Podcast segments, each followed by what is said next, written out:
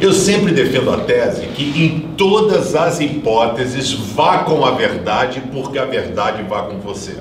Não é porque a pessoa diz ser um homem de Deus, ela vai caminhar com a verdade. Existe um exemplo do profeta Jonas, né, que é chamado de o profeta fujão.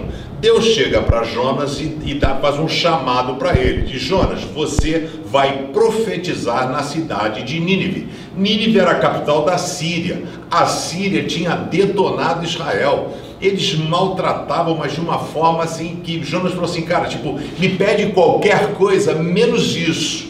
Mas sabe qual é o problema? Jonas não foi honesto com Deus. Certo dia, diz o texto em Jonas 1, verso 1, Deus disse a Jonas, filho de Amitai: Apronte-se vá à grande cidade de Nínive e grite contra ela, porque a maldade daquela gente chegou aos meus ouvidos. Jonas se aprontou, mas fugiu do Senhor, indo na direção contrária.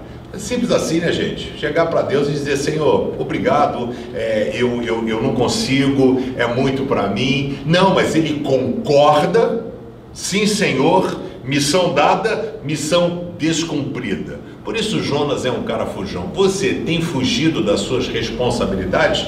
Por que, ele não conversou com Deus? Por que ele não abriu o seu coração para Deus? Deus já sabia que ele estava com medo, né? Mas tudo isso de repente poderia ser evitado se ele fosse honesto Ô oh, Senhor, eu prefiro até morrer aqui do que pregar para esse pessoal. Era esse o sentimento do coração dele.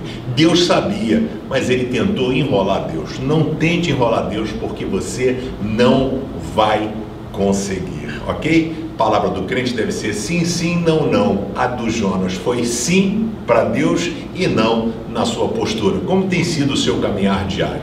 Ok? Se inscreve no canal Pense, dá um joinha e compartilha aí com seus amigos e familiares.